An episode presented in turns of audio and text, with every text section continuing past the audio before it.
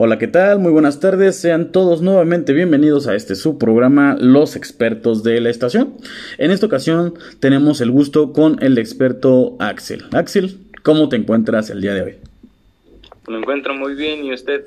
Qué bueno, me da muchísimo gusto saber que te encuentras bien y pues yo también estoy bien. Muchas gracias por preguntar. Vemos que en esta ocasión vienes con un tema pues bastante polémico, es que el caso de Ricardo Naya. Para que nuestra audiencia sepa del tema del cual le vamos a hablar, sería necesario decir quién es Ricardo Anaya.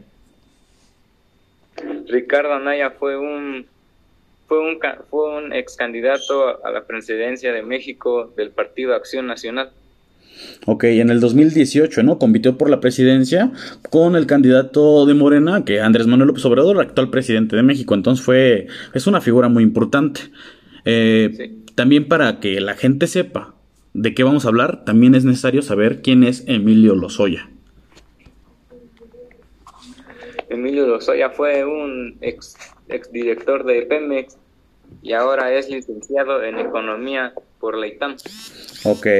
Bueno, este personaje actualmente se encuentra privado de su libertad, pero directamente por eh, la seguridad mexicana, ya que este personaje político, eh, economista, como tú lo dices, egresado del ITAM, pues defraudó al país siendo exdirector de, de, de México y obviamente pues por ahí tiene ya mencionó, mencionó a varias personas, entre ellos pues el personaje que acabamos de mencionar, la verdad que pues es algo pues increíble, es increíble. También necesitamos saber para este tema qué es la reforma energética, Axel.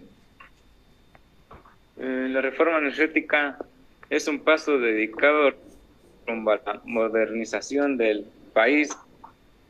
Las empresas públicas dedicadas a la producción, como la de, gasolina, de petróleo, de energía eléctrica. Claro, toda esta parte de, la energía con la que se mueve el país, que pues nosotros somos pues un país que, que, tiene mucho petróleo, que tiene pues muchas fuerzas para poder producir inclusive electricidad. Y obviamente que se pretende que esto nos lleve a la modernización energética, también inclusive con la energía solar, ¿no? Entonces la reforma energética pues fue más que un reacomode a la constitución, fue como tú lo mencionas un paso a la modernización, o por lo menos eso era lo que se pretendía. Ahora, entremos de lleno directamente de qué se le acusa a Ricardo Anaya. A Ricardo Anaya se le acusa por recibir sobornos y lavado de dinero y también por recibir dinero Ok, fíjate, a varios políticos se les acusa eh, de, ser, de ser sobornados. Nosotros no lo sabemos, sin embargo son cosas que se dicen. Ahora, ¿por qué a este personaje? ¿Por qué Ricardo Naya? Ricardo Naya, si bien recuerdas, fue diputado también por parte del Partido Acción Nacional. Y como diputado que es, se les proponen, se les proponen las ideas en el, eh, ahora sí que en la Cámara de Diputados se les proponen las ideas y eh, la reforma energética, pues como tú lo mencionabas, daba paso a la modernización, pero también daba paso a la venta, a la venta del petróleo de México a capitales extranjeros. Entonces, sí nos modernizábamos, pero ¿a qué costo? ¿No? Entonces, de lo que se le acusa a Ricardo Naya directamente es que él como diputado votó a favor. ¿Sale? Emilio Lozoya mencionó que Ricardo Naya votó a favor por un pago de 6 millones y medio de pesos, solamente por levantar la mano a favor.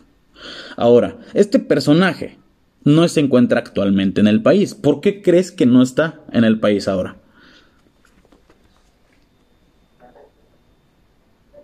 Eh, Ricardo está fuera del país porque hicieron un papel donde le decían que López Obrador lo quería encarcelar. Ok, porque López Obrador lo quiere encarcelar. No es que, digamos que López Obrador lo quiere encarcelar, sino que obviamente esto es, un juicio. Es decir, este personaje, lo suya, que se encuentra ya, eh, pues obviamente en, en, en, detención, está detenido, pues él está mencionando a quién él mismo le pagó para que se sobornara. Esto por, obviamente, por mandatos, pues, de, extranjeros, ¿no? Pero en este caso, Emilio Lozoya fue el encargado de darle este dinero y no solamente Ricardo Anaya. Ricardo Anaya, eh, pues, es de los más famosos porque es un ex candidato a la presidencia, ¿no? Entonces, él está fuera del país porque, pues, tiene miedo de que llegando a, al país, pues, sea ahora sí que encarcelado, porque de lo que se le acusa, se le podrían dar incluso hasta 30 años de cárcel. ¿Vale? Entonces, el, mes que entra ahorita en octubre va a, ser, va a ser el juicio y él se tiene que presentar. En dado caso de que este personaje no se presente, ahora sí va a haber una orden de aprehensión en su contra. Tú, en lo personal, ¿qué opinas al respecto de este tema? Eh, yo opino que Ricardo Naya eh, no hizo esas cosas por, por el dinero. ¿Por qué crees que lo haya hecho entonces?